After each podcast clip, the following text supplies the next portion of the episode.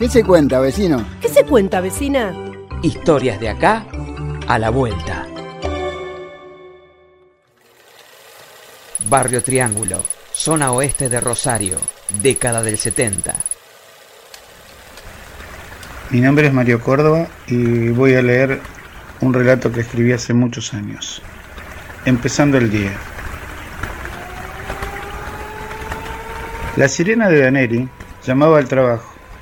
Eran las seis de la mañana. Medio barrio se desperezaba como un niño. El invierno se divertía cruelmente descargando aguanieve sobre los laburantes. La escarcha de las zanjas te hacían tiritar con solo verlas, y los autos, que habían dormido afuera, estaban blancos como un traje de novia. Pucha, el metal se está quedando sin mecha y queda poco que lo sean. Pa' peor de los males, no entregan adelanto en el laburo hasta el viernes. Mientras pensaba esto, ponía la pava quemada sobre el calentador para tomarse unos mates.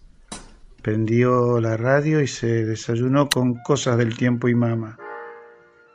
Antes de salir para su trabajo, fue hasta la pieza de sus hijos, que dormían profundamente. Tapó al más chico, que respiraba con cierta dificultad.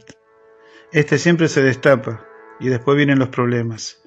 Menos mal que en la 518 entran a la tarde y no se chupan semejante frío.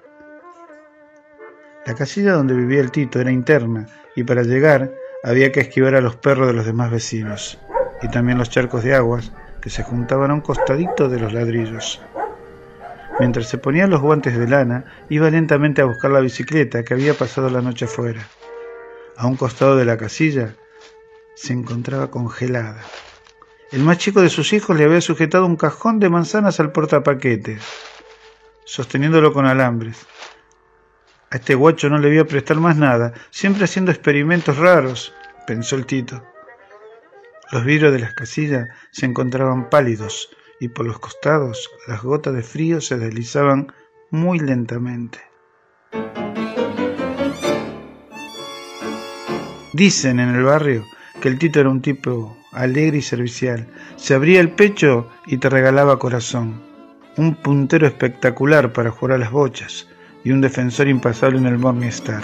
Excelente cantor de tango si mediaban algunos vasos del buen vino Carlón.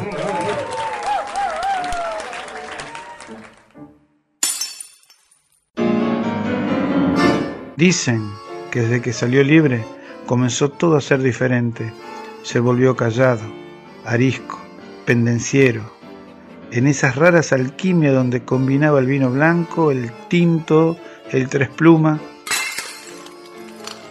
Sí, todo daba igual. Cualquier excusa era suficiente para cruzarte un cross a la mandíbula. Si lo mirabas, si no lo mirabas, si lo mirabas de frente, si lo mirabas cruzado. Sí, dicen que todo comenzó a ser distinto, que desde que salió libre, todos los domingos va a la piedad a llevar flores a la tumba de su señora. Jamás pensó que sus vidas iban a terminar de una manera trágica. Mirá que descargar cinco balas en el cuerpo de la Betty.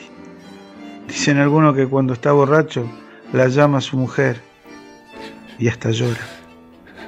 Nunca quiso aceptar que el amor se había acabado, que el cuerpo de la Betty correspondía a otro, a un amigo que le dijo, las cosas se dieron así, perdóname, si podés.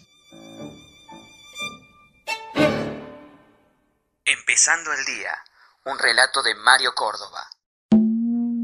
¿Qué se cuenta vecino? Es una producción de la Biblioteca Popular Cachilo, Rosario, 2021.